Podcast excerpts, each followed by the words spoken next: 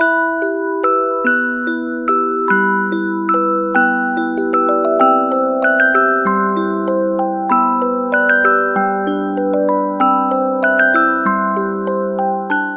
家好，我是林松，今天想要和大家分享一篇文章，题目叫做《什么时候我才开始觉得自己真正自信了》。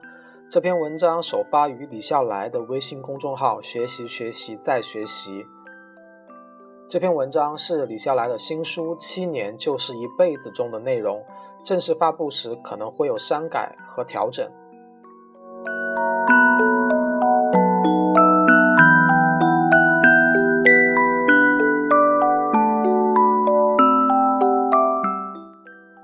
在正文之前，首先插入一条广告。李笑来之前出过的一本书《把时间当作朋友：逻辑思维纪念版》，二零一六年一月八日上午六点正式在逻辑思维的官方商城上架了。大家可以到逻辑思维的官方网店去购买这本逻辑思维纪念版的《把时间当作朋友》。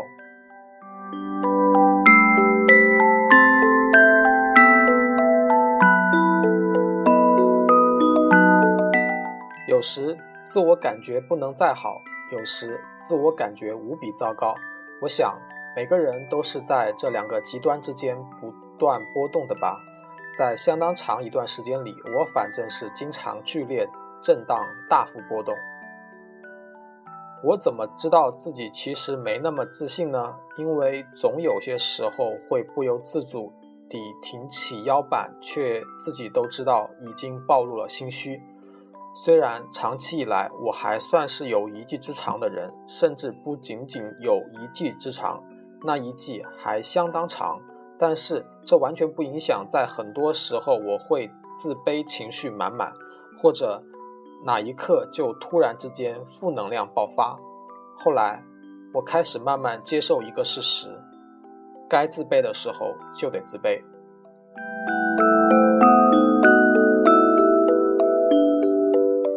这真是解脱，因为终于明白自卑是一种必然的存在。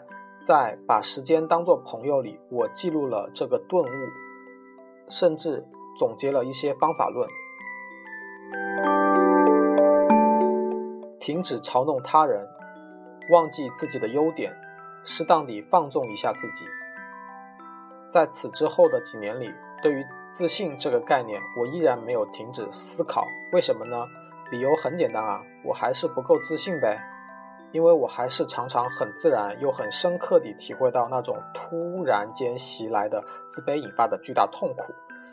下一次的解脱来自于调整焦点，在某个时间点上，我突然醒悟，发现过去对于自信的定义出了问题，关注了错误的焦点。我应该对未来自己的充满自信，而不是对自己的现状自信。拿着现状与他人相互比较，必然总有这样那样的不足，而比较带来的幸福感通常是虚妄的。即使是要比较，那被比较的对象也应该是自己的现状和自己的未来，而不是自己的现状与别人的现状。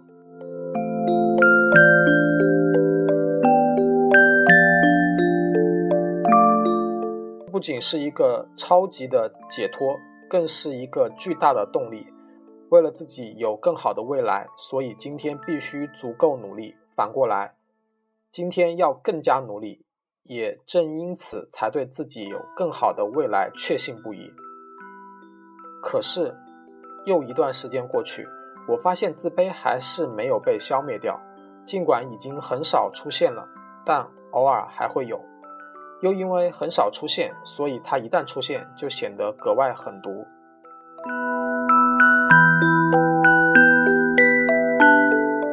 从这个角度望过去，自省真的是个艰苦卓绝的事情。虽然说起来的时候总是可以做到显得云淡风轻，又过了很久，终于等来了下一次的解脱。我有个多年的朋友，一度因为来自于他的误会而惹恼了我。进而我差一点就与他绝交，那所谓的误会跟我其实半点关系都没有，所以本质上我并不应该在意。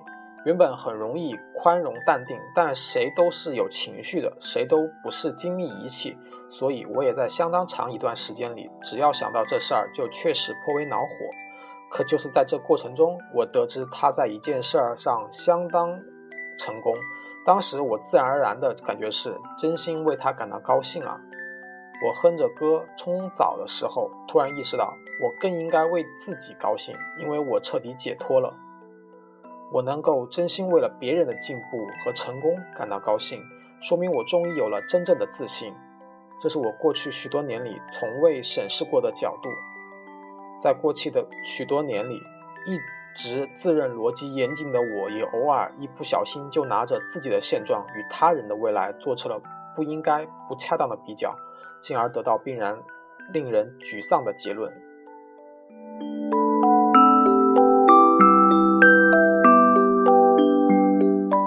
说得更清楚一点，在此之前的某些瞬间里，我是心里阴暗的。虽然说我的观察是绝大多数人都这样，我倒不是害怕别人成功，我是怕别人，尤其是身边的人比我更早成功。我倒不是不相信自己早晚会成功，我是怕别人的成功比自己的成功更大。生活中遇到问题，就犹如遇到一个已经被锁上了的锁头，而那钥匙一定不在锁孔里，否则那锁头一拧，钥匙就开了。遇到打不开的锁头，当然要到其他地方找钥匙，而不是盯着锁头发呆。找钥匙所耗费的时间可能很短，也可能很长。彻底消灭自卑的钥匙，我找了三十多年，找到之后才觉得自己好笨啊。